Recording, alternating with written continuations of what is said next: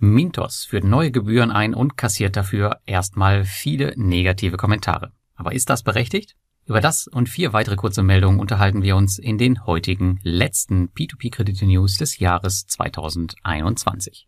Darunter sprechen wir über Geschäftskredite auf Peerberry und Reinvest24, über die mehrtägige Downtime bei Bulky State und über erfreuliche Nachrichten von Bonstars ersten Kryptokrediten. Wie immer findest du alle Informationen, die du jetzt gleich hörst, auch nochmal zur weiteren Recherche im Blogartikel verlinkt, den du in den Shownotes findest. Und wir fangen heute an mit Peerberry. Denn seit letzter Woche gibt es mit Lead Electra einen neuen Kreditgeber auf der Plattform, womit es euch nun möglich ist, in Geschäftskredite auf Peerberry zu investieren und die sind durchaus interessant.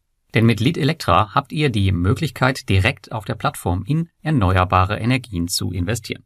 Lead Electra verwaltet nämlich eine Windfarm in Litauen und will diese in der nächsten Zeit erweitern.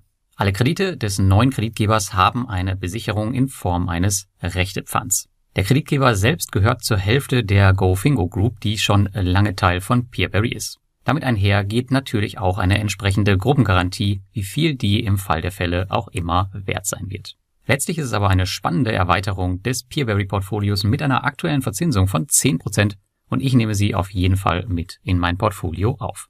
Aber nicht nur Peerberry macht jetzt einen auf Geschäftskredite, auch Reinvest24 startete kurz vor Weihnachten kurzfristig zum Test einen Geschäftskredit auf der Plattform.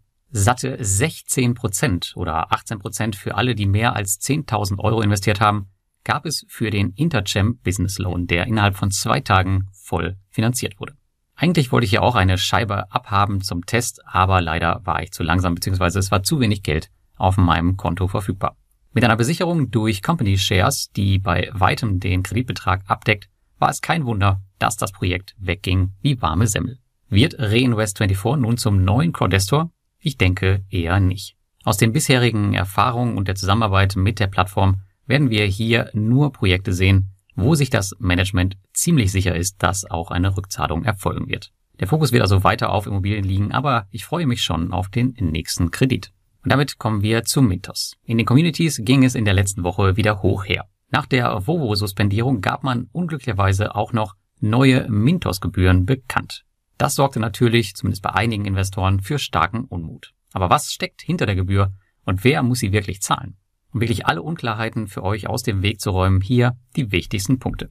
Also ab 3. Januar 2022 müssen alle Investoren, die als inaktiv gelten, 2,90 Euro pro Monat zahlen, welche am Monatsersten abgebucht werden. Um als inaktiv zu gelten, darfst du die letzten sechs Monate nichts auf Mintos investiert haben. Und hast du weniger als 30 Prozent deines gesamten Kapitals nicht angelegt, musst du keine Gebühr bezahlen. Und zuletzt, auch wenn du weniger als 100 Euro nicht angelegt hast, entfällt ebenfalls die Gebühr. Du siehst also, wir haben es hier nicht mit einer Abzockgebühr wie bei Viventor zu tun. Diese neuen Mintos-Gebühren machen durchaus Sinn, um keine Karteileichen im System zu haben und es betrifft ja so gut wie niemanden. Und man kann auch nicht erwarten, dass Mintos hier die ganzen Gelder, die nicht investiert sind, kostenfrei verwaltet. Die News Nummer 4. Wer auf Bikey State investiert ist und sich wundert, dass die Plattform aktuell nicht mehr erreichbar ist, keine Angst, euer Geld ist nicht weg und die Plattform wird auch die nächsten Tage nicht wieder online gehen. In einer meiner letzten News berichtete ich schon davon, dass die estnische Immobilienplattform einen kompletten Relaunch plant. Dieser soll zum Jahreswechsel erfolgen, daher ist die Plattform vom 27.12.2021 bis zum 30.12.2021 offline. Als inaktiver Investor, jedoch aktiver Auszahler, bin ich auf jeden Fall gespannt, was uns hier erwartet und wie es für Bulky State in Zukunft weitergeht. Wer weiß, vielleicht werde ich ja irgendwann auch wieder zu einem aktiven Anleger.